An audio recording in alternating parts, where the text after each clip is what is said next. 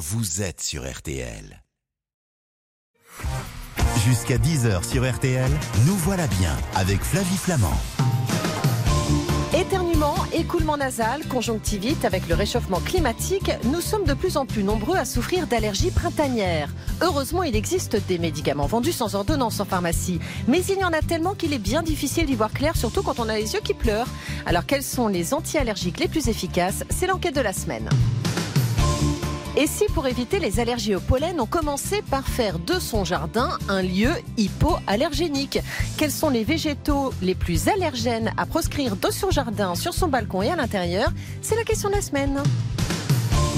Avec son goût fruité et acidulé, la rhubarbe est un légume de printemps dont on raffole. Délicieuse en tarte, crumble, compote et même en confiote, la rhubarbe se prête aussi à de nombreuses recettes salées. Alors comment bien l'éplucher, couper et la cuisiner? Ce sont les recettes de la semaine. Bonjour, bonjour à toutes, bonjour à tous. Quelle joie de vous retrouver tous les samedis matins. C'est dans Nous voilà bien. Merci pour votre fidélité. Nous voilà bien, c'est le magazine Conso qui vous éclaire et qui vous divertit en même temps. On est ensemble jusqu'à 10h sur RTL et ça commence maintenant. Désagréable. Le nez me pique et j'ai la gorge enflée. Atchoum, Adélaïde Robert, bonjour. Bonjour. Soyez la bienvenue sur RTL. Vous êtes journaliste à 60 millions de consommateurs, dont le numéro d'avril est en kiosque. Alors, on va parler effectivement de ces foutues allergies. Est-ce que les bouleversements climatiques, moins de pluie, les canicules, la répétition, d'ailleurs, on annonce encore un été très chaud, aggravent aussi la sévérité et la durée des allergies au pollen? Oui, en tout cas, c'est susceptible de le faire. Avec le réchauffement, effectivement, les saisons polliniques pourraient bien démarrer plus tôt et durer plus longtemps. Alors pour l'instant, c'est un petit peu contrasté. Entre ville et campagne, il y a une plus grande précocité des saisons polliniques qui s'observe, mais pas pour tous les pollens. Euh, on le voit pour le frêne dans les îlots urbains. Mhm. Euh, par ailleurs, effectivement, il y a la quantité de pollen aussi qui augmente quand le climat se réchauffe. Euh, Ça se voit avec le pollen de bouleau, par exemple. D'accord. Et du coup, ça peut avoir un impact sur la sévérité des symptômes. Donc oui, l'avenir pourrait bien être un petit peu plus compliqué pour les sujets allergiques. Et il y a de plus en plus aussi hein, de sujets allergiques. hein. On voit des gens qui chaque année se mettent tout à coup à avoir des symptômes. Alors justement, quels mots de l'allergie sont censés être soulagés par les antihistaminiques euh, qui sont en vente libre? Alors, bah, un peu tous, parce que l'histamine, c'est la molécule qui est impliquée dans la réaction allergique. Donc, quand on bloque les effets de l'histamine avec ces médicaments-là, euh, normalement, on est supposé euh, soulager tous les symptômes associés, comme la démangeaison, la rhinite, la conjonctivite, euh, D'accord. les éternuements. Voilà. D'accord, mais eux, ils sont par voie orale, ils sont en vente libre, donc il suffit d'aller chez son pharmacien pour acheter ces antihistaminiques.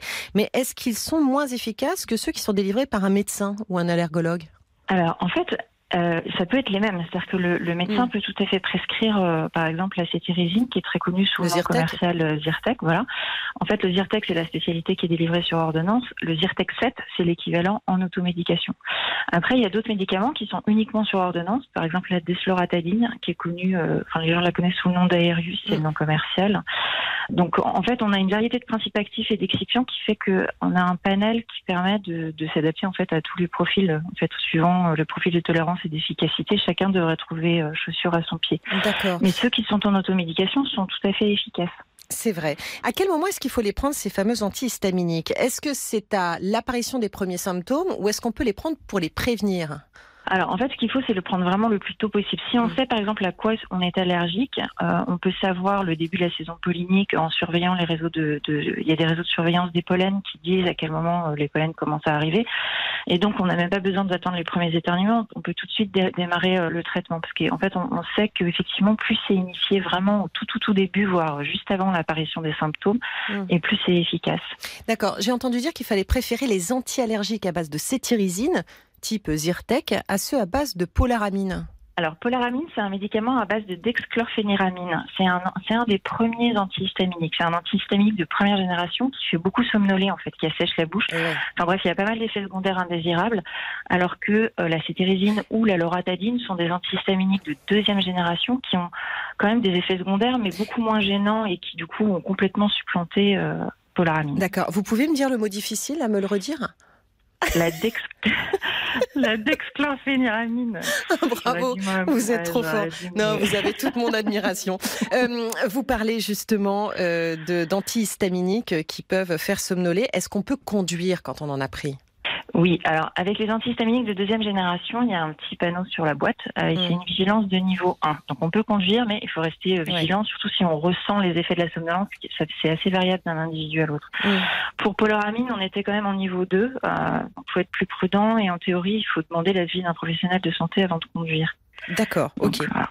Euh, à partir de quel âge on peut prendre tous ces produits euh, on- qui sont en vente libre, hein, j'entends hein. On peut les donner aux enfants, on peut les donner aussi aux femmes enceintes? Alors justement, c'est assez variable suivant les spécialités. Et alors ce qui est assez amusant, c'est qu'on a relevé des incohérences pour une même molécule. On avait des âges différents qui étaient indiqués sur les boîtes. En fait, il faut être vigilant euh, parce que notamment par rapport aux produits les plus naturels qui peuvent donner l'impression d'être euh, un peu plus inoffensifs. En fait, il y en a qui présentent euh, des contre-indications, notamment chez l'enfant, les femmes enceintes et allaitantes et les personnes âgées. Donc il faut vraiment bien regarder et en parler aux pharmaciens. Ils ne sont pas remboursés, hein, ceux qui sont en vente libre, forcément. Ah non. Non, les médicaments sont remboursés que s'ils sont sur ordonnance. Et c'est cher? Et alors, euh, voilà, le prix des médicaments d'automédication, il est libre. Donc, on peut le trouver euh, en fait à des prix différents et les fourchettes sont, sont assez intéressantes. Hein. Euh, Pour le Zyrtec dans le dans, la- dans l'essai, on a vu que ça pouvait aller de 2,68€ la boîte à 6,70€. Ok, Donc, ça peut faire la ça peut valoir la peine de faire plusieurs pharmacies exactement. Oui, oui, bien sûr. pour, faire la différence. Mener l'enquête. Euh, on peut prendre ces médicaments sur toute la durée du printemps ou est-ce qu'il faut faire des pauses et est-ce qu'on les prend en cure? Alors, en fait, ça va déjà, ça va dépendre de ce à quoi on est allergique. Par exemple, pour le pollen de bouleau, en général, on dit que c'est, environ deux mois, en fait, deux trois mois, sauf erreur.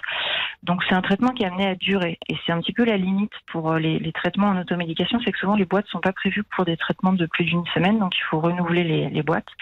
Et il faut faire attention parce qu'il y a des produits, par exemple, pour les rhinites, qui sont déconseillés en usage prolongé euh, et qui sont pas du tout adaptés à la rhinite allergique, qui du coup est quand même un traitement de longue durée.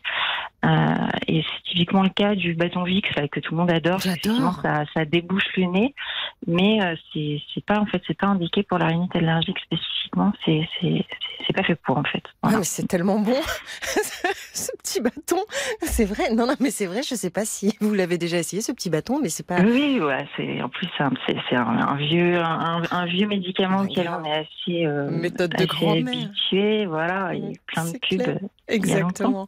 Oui, il y a longtemps, il y a longtemps. Allez, on va se retrouver dans un instant sur l'antenne d'RTL parce qu'on va rentrer dans le détail hein, de l'enquête que vous avez menée pour 60 millions de consommateurs. Donc là, on va citer vraiment des marques pour ceux qui nous écoutent et pour justement passer un printemps sans allergie.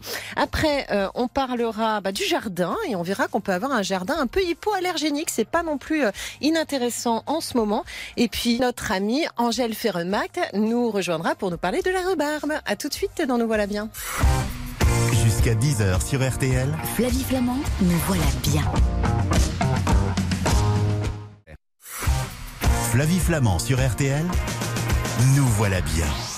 Pierre Nesman est au jardin. Alors, en cette période un peu d'allergie au pollen, vous allez voir que l'on peut avoir un jardin où on limite les dégâts. Il nous rejoindra dans un instant pour euh, nous donner des conseils. Angèle Ferremac va nous parler de la rhubarbe, mais justement avec Adélaïde Robert de 60 millions de consommateurs, on fait le point sur les allergies et sur les antihistaminiques.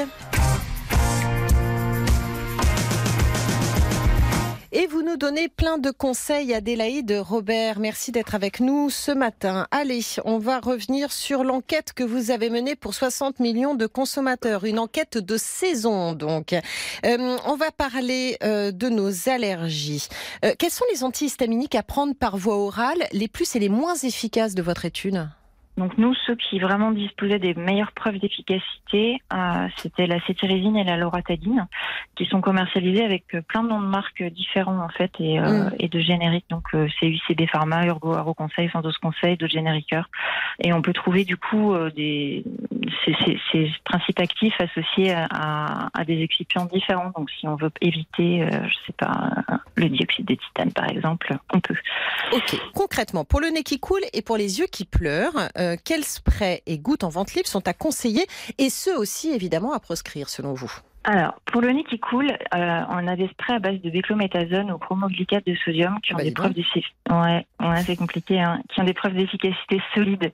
En fait, on n'a pas évalué ces traitements. On a regardé les preuves d'efficacité, euh, voilà, qui étaient publiées. Euh, donc, ceux qui sortent en fin de classement sont les produits à base d'huile essentielle, à l'inverse, parce que leur niveau de preuve est plus faible et qui sont déconseillés. En fait, chez pas mal de gens, notamment les enfants, les femmes enceintes, les personnes allergiques aux parfums, etc. Ok. Pour les colliers, euh, tous les produits comparés sont assez équivalents. Les colliers choisir euh, Allergie, Levofree ou Mex Conjonctivite. En fait, le choix va dépendre du public visé parce qu'ils sont pas tous utilisables chez les enfants et les femmes enceintes. Donc, c'est vraiment à chacun de regarder en fonction de, de, de Mm. son profil. Après, euh, que ce soit pour le nez ou les yeux, ce qui est vraiment utile en complément ou en relais euh, de traitement euh, comme ça, c'est les nettoyages avec du sérum physiologique pour les yeux Ouais. ou des produits comme l'eau saline associée à du manganèse en spray, là, comme Sterimar pour le nez. C'est vraiment bien et c'est efficace même tout seul. D'accord. Est-ce qu'il y a quand même des, des- des médicaments vers lesquels il ne faut pas se tourner? Alors oui, euh, effectivement, l'ANSES a mis en garde en 2018 sur le risque des produits de la ruche, comme le miel, la gelée royale, la propolis. Parce qu'en fait, ils sont susceptibles de susciter des allergies parce qu'il peut y avoir des pollens dans ces produits. Donc euh, leur intérêt souvent est mis en avant sur l'immunité, mais euh, on parle beaucoup moins des risques d'allergie euh, Ok. au pollen. Donc il faut faire attention donc hein, à ces compléments alimentaires qui peuvent aggraver en fait en réalité l'allergie. Les médicaments d'homéopathie, les huiles essentielles, les compléments alimentaires anti-allergiques, ils sont efficaces ou pas? Alors, en fait, les preuves d'efficacité sont faibles, euh, en tout cas faibles sur le plus grand nombre. Après, ça n'empêche pas que certains soient efficaces chez quelques-uns d'entre nous. Donc, euh, s'il y en a qui en prennent et qui en sont satisfaits, tant qu'ils n'exposent pas à des risques, Mhm. bah, pourquoi pas. hein. Mais en fait, euh, on peut juste se demander si on paye pas un petit peu cher un effet placebo, parce que ce sont des traitements qui sont quand même assez coûteux finalement. À quel moment est-ce qu'on abandonne les traitements en vente libre et qu'on va consulter un allergologue? C'est quand on se rend compte que les symptômes sont restent sévères? Bah ouais. Ouais, quand c'est- trop sévère, que ça impacte vraiment le quotidien.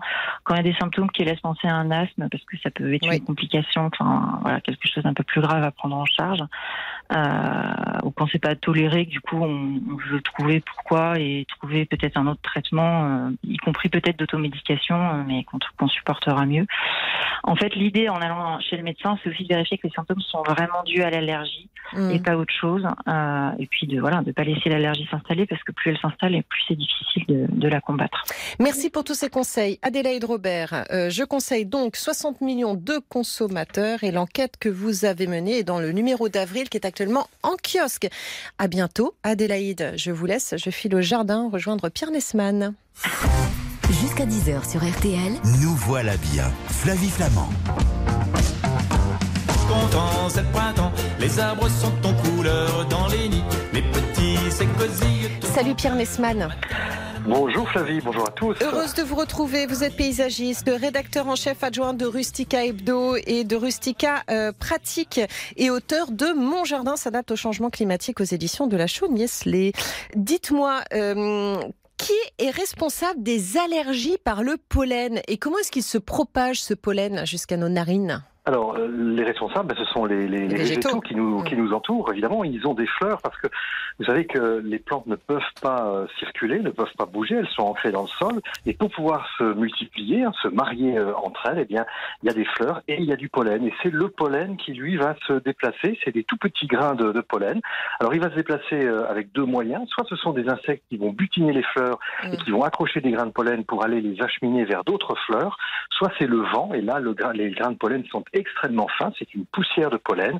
Et donc, comme ils se promènent bah, par le vent, dans l'air, nous respirons l'air, et donc on inhale par la même occasion ces grains de pollen, et ça peut provoquer effectivement ces fameuses rhinites allergiques. Merci, monsieur le professeur. Voilà. Est-ce qu'il est-ce qu'il y a un calendrier des allergies au pollen? Oui, effectivement, et ça commence très tôt. hein. Souvent, on a l'impression qu'en plein hiver, il ne se passe rien. Eh ben, détrompez- détrompez-vous. Mm. Dès le mois de janvier, ça commence avec les, les arbres et les tout premiers euh, arbres qui vont commencer à, à- à produire du pollen. Eh bien, ce sont euh, les frênes, les cyprès, euh, les, les bouleaux, les noisetiers, les saules. Ça, c'est la, la- les, tout premiers à, à commencer. Et puis ensuite, à partir du mois de mars, donc à cette saison jusqu'au mois d'août, on a les graminées, les fameuses graminées. Vous savez, on parle de rhume des foins. Les graminées ont des pollens qui sont assez, assez allergisants. Et puis enfin, on terminera avec les plantes à fleurs qui vont s'épanouir à partir du mois d'avril et jusqu'en automne. Il faut leur laisser le temps de pousser, de faire des feuilles, des tiges, des fleurs et de développer leur pollen. Et là, c'est l'ambroisie, l'armoise, le chénopode, le plantain qu'on va trouver dans nos prés, dans nos talus. Donc en fait, on a trois mois peinards. Euh, oui, on a l'automne, effectivement, qui est peinard. Quand les feuilles tombent, effectivement, là, on peut penser qu'on est un petit peu tranquille. Mais c'est très court. Hein. On a quand même euh, neuf mois de l'année euh, sous pression. Eh oui, et pour euh, les personnes qui sont allergiques, c'est euh, épuisant. On se retrouve dans un instant, Pierre Nesman. Je vous garde avec moi car j'ai encore plein de questions à vous poser. On va s'occuper de notre jardin et essayer de limiter les dégâts. À tout de suite. Flavie Flamand sur RTL. Nous voilà bien.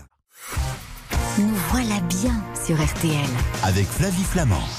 Ce que je peux vous dire, c'est qu'Angèle Ferremac, qui va nous rejoindre dans un instant pour parler de la rhubarbe, est en pleine forme. Alors on va la faire poireauter un petit peu, la faire attendre, parce que nous, pour l'heure, nous sommes au jardin avec Pierre Nesman. Et avec vous, mon cher Pierre, euh, on s'intéresse donc à euh, notre environnement, notre jardin, et on va essayer d'en faire un lieu un peu hypoallergénique. En tout cas, on peut limiter le dégât des allergies. Les arbres les plus allergisants, euh, je retiens personnellement le, le, le bouleau, mais qu'est-ce qu'il y a d'autre? Alors il y a le boulot, il y a cette saison, vous avez tous les arbres à chatons. Ce sont des arbres, vous savez, qui font des fleurs un peu en- comme des petits chatons, des petites guirlandes. Euh, il y a le noisetier, il y a l'aulne, le charme. Ce sont Mm. des, des pollens qui sont souvent très très agressifs. Et puis dans les pollens très agressifs, il y a également euh, pas mal de conifères, notamment le cyprès et un peu plus tard les pins, qui eux créent des véritables nuages. Et D'ailleurs, pour ceux qui ont un pin dans leur jardin, notamment les pins parasols, eh bien le sol est complètement recouvert d'une petite Oui. poussière jaune. Eh bien ça, c'est du pollen. Donc vous imaginez ce qu'on va inhaler lorsqu'on se retrouve à proximité d'un pin. Mais est-ce qu'on a le droit de couper un arbre dans son jardin? Je pense à un Ah. bouleau, par exemple, sous prétexte qu'on en est allergique? Alors non, non, non, non, non. Évidemment, on peut couper. euh, on n'a pas le droit de couper un arbre parce que euh, c'est pas un prétexte suffisamment fort. Euh, donc aujourd'hui, il faut quand même savoir que les arbres sont protégés par, euh, par Mhm. parce que ce sont des sujets qui peuvent être remarquables. Et je vais vous donner un exemple tout simple. Vous prenez un chêne, un chêne qui a plusieurs centaines d'années. Eh bien, c'est un arbre qui est souvent repéré comme un arbre remarquable, un spécimen exceptionnel. Et donc, c'est pas parce qu'il a un pollen qui est allergisant qu'on va pouvoir l'abattre. Bien au contraire, on va le, le protéger. Donc là, on, est, on ne Mm. peut pas supprimer un arbre au motif que euh, le pollen est, est agressif. Alors, je vais vous poser une question beaucoup plus générale, mais je peux, je peux jamais abattre un arbre dans mon jardin Il faut que je demande une autorisation? Alors ça va dépendre. hein. Quand vous avez un grand jardin et dans des régions, ça va dépendre aussi de, de- de l'urbanisme. hein, Oui. il faut se renseigner à la mairie, mais il faut faire très attention car aujourd'hui l'arbre euh, c'est un patrimoine et en fonction de son âge, en fonction de sa rareté botanique hein, ou de sa valeur, eh bien euh, euh, ce sont certains sujets peuvent être protégés et donc il faut faire attention. Il faut en tout cas se renseigner avant de commencer à vouloir l'abattre ou en tout cas déjà se renseigner avant de, de le tailler ou de l'élaguer. Bon, revenons à notre sujet. C'était très intéressant. Les arbres les moins allergisants, si je dois planter justement un arbre dans mon jardin?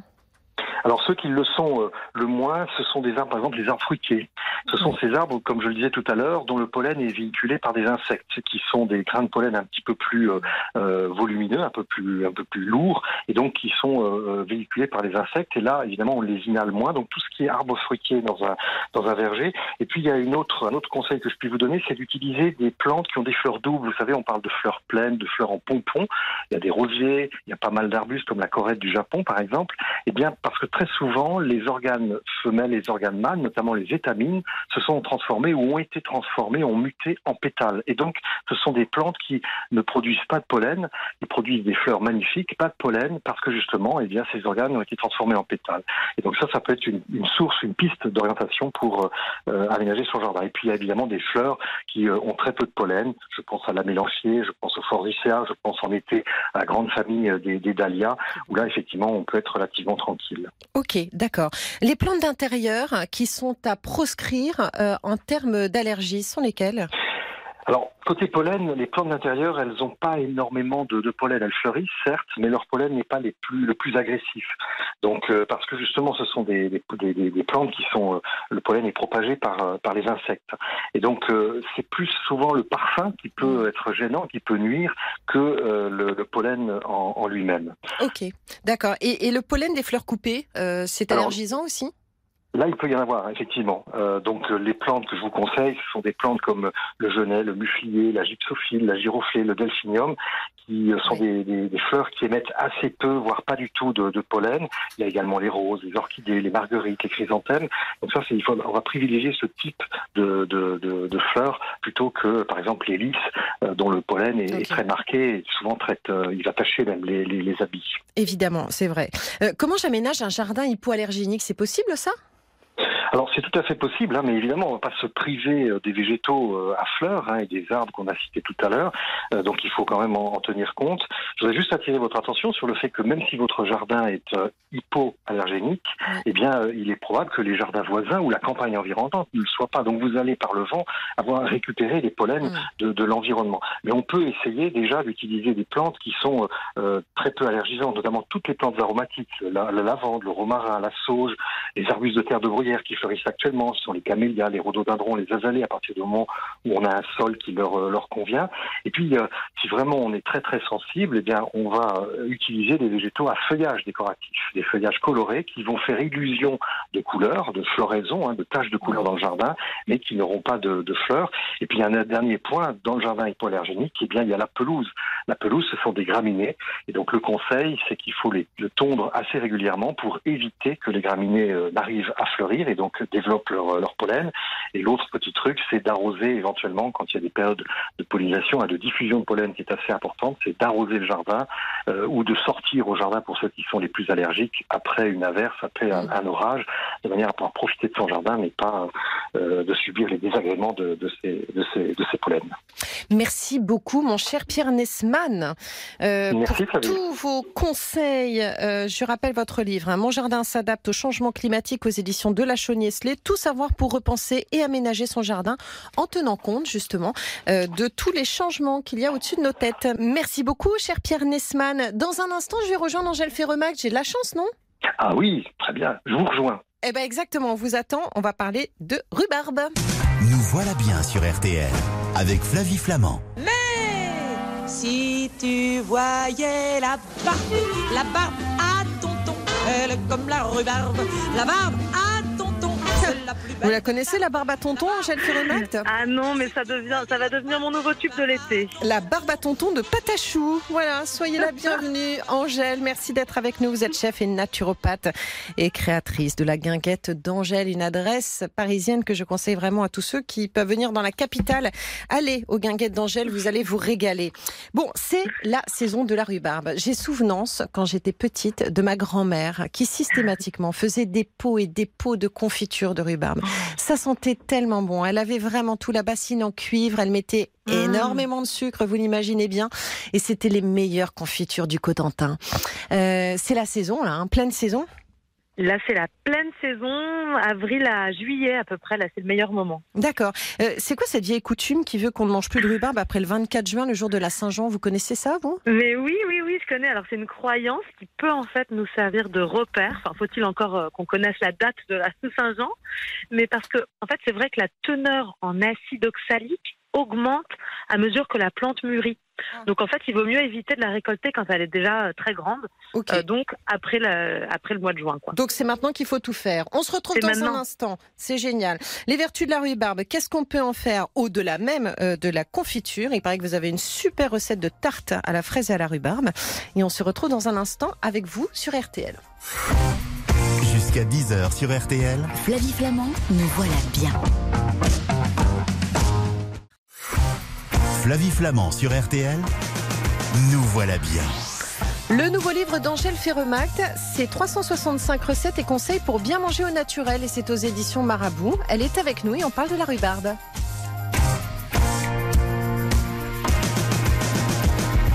On l'a bien compris, c'est la meilleure saison pour manger de la rhubarbe. Angèle, quelles sont ses vertus? Alors déjà, la rhubarbe contient plein de fibres. Il suffit d'avoir déjà épluché une, une rhubarbe pour se rendre compte qu'elle est bourrée de fibres. Mm. Donc ça, en fait, les, les fibres insolubles, elles vont avoir une, une, une action qui vont limiter l'absorption des sucres et des graisses. Euh, donc c'est intéressant. Elle est aussi reconnue pour son action anti-cholestérol. Euh, c'est aussi bourré de minéraux comme de calcium, de potassium, de phosphore, et puis de vitamines aussi. Et comme elle contient de la vitamine C et des polyphénols, c'est aussi un bon antioxydant. Il y a des effets indésirables? Oui, alors si on consomme beaucoup trop, si on fait un surdosage de rhubarbe, Mhm. euh, à cause de sa forte teneur, de, de sa forte teneur en acide oxalique, elle peut faire des douleurs abdominales, des diarrhées et elle peut avoir un, un- un effet laxatif qui peut nous faire perdre des minéraux. Donc, euh. Voilà. Donc voilà. quoi. Ça. À consommer normalement, euh, avec une certaine modération. Euh, comment est-ce que je choisis ma rhubarbe? Bio de préférence? Alors toujours bio, Oui. bah, on préfère toujours parce que bio ça veut simplement dire sans produits chimiques. Mais oui, Donc euh, on préfère toujours ne pas rajouter des produits chimiques dans notre alimentation. En plus ça protège la terre. Mais sinon pour bien la choisir, on va la choisir, on va choisir les bâtons de rhubarbe bien fermes, euh, denses, lourds et d'une belle couleur euh, rouge, un peu un peu rosée. Et on va, essa- on va aussi bien regarder qu'autour des extrémités, ce soit pas sec, pas flétri, vous voyez. D'accord, bah, je, vois, je vois très bien. Voilà. D'accord. Faut que je l'épluche ou pas? Alors oui, euh, en fait, le, le, ça dépend de, de la rhubarbe. Au début, là, elle est encore, euh, elle est encore jeune. On n'a pas tellement besoin de, de les tendre. On n'a pas encore besoin de l'éplucher. Mais quand on a un gros euh, bâton de rhubarbe, euh, là, il vaut mieux. D'ailleurs, ça s'appelle un pétiole. C'est pétiole de rhubarbe. D'accord. C'est les tiges. En fait, on mange que les tiges. Là, il faudra, euh, il faudra l'éplucher, enlever les, les, les fibres. Donc pour ça, on va casser les extrémités et ensuite suivre avec le couteau le mouvement naturel de la première couche qui va partir. Donc la première couche uniquement. Euh, J'ai entendu dire qu'il fallait faire dégorger la rhubarbe. Oui, alors ça c'est vrai, euh, c'est pas une obligation, mais on peut la faire dégorger avant de la cuisiner. Ça va nous permettre déjà de- de- d'enlever un peu d'eau parce qu'elle est très riche en eau, donc de pas euh, humidifier nos tartes par exemple. Et puis aussi, ça va enlever le goût un peu trop acidulé. Mais, Parfois, euh, euh, Comment on dégorge euh, la rhubarbe, Angèle alors on va placer les tronçons de rhubarbe dans un saladier par exemple. Ouais. avec euh, quelques cuillères de à soupe de sucre en poudre. Euh, on va la, le couper donc le- en tronçons. On mélange bien et on laisse reposer toute la nuit. On laisse reposer au moins 4 heures. Et le lendemain, on pourra égoutter la rhubarbe avant de la cuisiner. Donc ce petit sirop-là, évidemment, on le jette pas. On peut le boire comme une, comme une grenadine, ajouter de l'eau glacée dessus, c'est un délice. Super. Et, euh, et ensuite, euh, donc avec nos petits tronçons qui seront bien dégorgés, on pourra les mettre euh, un peu partout. Et, et donc, par exemple, les fonds de tarte seront pas détrempés Je parce comprends. qu'elle sera un peu plus sèche. Et dites-moi, en fait, on la fait cuire toujours de la même façon ou, ou c'est toujours en fonction des recettes? On peut faire plein de choses avec la rhubarbe en On réalité. peut faire plein de trucs, on Oui. peut faire plein de trucs. Alors, euh, on peut la, la façon la plus simple, c'est c'est comme votre grand-mère, sauf que on, on lui arrive pas la cheville, mais ce serait de faire cuire euh, à feu doux, Mm. euh, en remuant assez régulièrement, donc éventuellement avec du sucre, si on veut faire une bonne compote. Mais sinon, on peut la même la mettre. Euh, on peut en faire dans, dans plein de trucs. On peut la mettre dans des, dans des confitures, dans des tartes, dans des muffins, dans des crumbles. Et euh, elle se marie aussi bien avec des, des plats salés. Moi, je trouve ça assez intéressant de la, Vous faites la comment faire. euh, bah, alors, je peux la faire simplement rôtir au four, par exemple, avec un peu de lavande ou d'origan, un, petit filet d'huile d'olive. On peut la mettre quand elle est bien fondante, comme ça, dans un dalle de lentilles, dans un tagine avec euh, Ah. avec des légumes. On peut même la mettre euh, avec du, du poulet ou des, des poissons. Ça se marie très très bien. Le côté acidulé apporte un vrai condiment. Avec le canard aussi, ça marche très bien. Ah super, je, je n'y avais absolument pas pensé. Pourtant, vous êtes venu avec des recettes sucrées, vous. Oui, oui, oui. On fait laquelle pour l'instant? Alors, on, on fait la tarte rustique Ouais. à la fraise et à la rhubarbe, si ça vous va. C'est très facile. bah, Ça me va très bien. bon. Alors allons-y. Alors, on va commencer par préchauffer notre four à 180 degrés. Ok. Euh, pendant qu'il préchauffe, on va faire une compote de fraises. Donc, tout simplement, on enlève les petits, les petits tiges de, de la fraise et on va faire revenir dans une casserole à feu doux avec un petit fond d'eau. Pas la peine d'ajouter du sucre. On va la laisser un petit peu euh, mijoter. Pendant que nos fraises sont en train de compoter, on va préparer la pâte. Donc, pour la pâte, notre pâte rustique, euh, c'est très simple. Donc, dans un gros saladier, on va mélanger 250 grammes de farine ou de farine sans gluten, 40 grammes de poudre d'amande et 100 grammes de sucre complet. Quand c'est bien mélangé, on va ajouter 150 grammes de beurre frais coupé en petits morceaux. On pétrit avec la main, avec euh, la poigne. Et là, on ajoute un bel œuf bio battu. On, on bat l'œuf et on le mélange. On continue à pétrir notre pâte jusqu'à ce qu'on obtienne une belle pâte qu'on va déposer sur un plan de travail. On forme une boule, on aplatit et ensuite on va étaler notre pâte sur une feuille de papier de cuisson pour obtenir une sorte de cercle de Mm. 30 cm. La différence avec une tarte normale, c'est qu'on va la laisser à plat. On va pas la mettre dans un, dans un moule à tarte. On la laisse à plat, on laisse à peu près 30 cm autour pour bien euh, laisser une marge pour rabattre ensuite sur, directement sur les fruits et les légumes Ah super. et, enfin, et la rhubarbe. Et ensuite, donc, on met la, la, la pâte donc, sur une plaque qui va au four. On étale 150 grammes de compote de fraises, bien, bien épais, Mm. directement sur notre pâte. Et ensuite, on peut déposer géométriquement les, les bâtons de rhubarbe, ça, ça peut être très très joli, euh, au-dessus de la compote. Et puis, on va rabattre les bords sur la pâte, environ sur 5 cm, et on va enfourner 30 à 40 minutes jusqu'à ce que la tarte soit bien dorée. Euh, et puis tout simplement, ensuite, on va la servir tiède, la déguster avec euh, euh, un peu de crème d'ici, un yaourt, une glace. Mm. C'est gourmand ça. Bah, c'est très gourmand, elle est délicieuse. Et vous êtes venu aussi avec une recette de crumble à la rhubarbe. Alors, on va faire rapidement, mais c'est vrai que moi, je me suis toujours demandé comment on faisait un bon et un vrai crumble par-dessus les fruits. Vous pouvez nous l'expliquer rapide? Alors pour le crumble, on va faire dégorger la rhubarbe pour éviter qu'il y ait trop d'eau. Ouais, On peut mettre avec la rhubarbe euh, des fraises, des poires, enfin tout ce qu'on veut. d'accord. Et on va faire notre crumble. Donc tout se joue dans la pâte à crumble. Donc moi j'aime bien, on, on met 100 grammes d'un bon beurre, donc un beurre à AOP euh, Charente-Poitou par exemple, ce serait génial. Ok. Euh, 60 grammes de sucre, moi j'utilise du sucre complet, du muscovado, donc à peu près 2 cuillères à soupe. 40 grammes de flocons d'avoine, 30 Ah. grammes de poudre d'amande, euh, un peu de farine de riz si vous avez, des noisettes concassées, une pincée de fleur de sel. Et c'est tout. On met les bâtons de rhubarbe dans le. Mais attends, dans- on dans malaxe en fait, c'est ça? Oui, voilà, pardon. On malaxe tout notre petit mélange sec avec du beurre. Et ensuite, par sur notre mélange rhubarbe, euh, puis les fruits que vous voulez, on va mettre, on va émietter notre petit mélange et c'est délicieux. Ah, Quand on rajoute des fraises euh, avec, ce- avec la rhubarbe en bas, c'est encore meilleur. Et puis en plus, ça va compoter, un peu bouillir sur les côtés et cristalliser, un peu caraméliser euh, la bordure de, de notre crumble. C'est un délice. Ah super, bah, je vais m'essayer au crumble parce que je n'ai jamais essayé et je trouve ça Mmh. toujours absolument divin. Je vous en apporte la prochaine fois, Flavie. Avec une grande joie. Je vous embrasse Angèle, je vous souhaite un très bon week-end. Merci pour votre Bon fidélité à nous voilà bien et à nos auditeurs. Je rappelle un gaguette d'Angèle et aux éditions Marabout, le dernier livre d'Angèle, 365 recettes et conseils pour bien manger au naturel. À bientôt. Moi je vous dis à lundi dès 20h pour Jour J, votre magazine d'actualité et nous on se retrouve la semaine prochaine, même heure, même endroit pour Nous voilà bien. Je vous souhaite un très beau week-end à l'écoute d'RTL. Je vous embrasse et on rejoint tout de suite Jean-Michel Zeka. Salut Jean-Michel. Salut Flavie. C'est déjà l'heure de l'apéro pour RTL vous régale? Ah bah c'est même l'heure de la FFA qui est notre invitée aujourd'hui, la Fédération française de l'apéritif. C'est très sérieux et je suis même à deux doigts de me présenter à la présidence. L'apéro, c'est avec modération, Oui, évidemment, évidemment. Mais vous, on vous retrouve sans modération et c'est juste après le journal. À tout de suite. À tout de suite.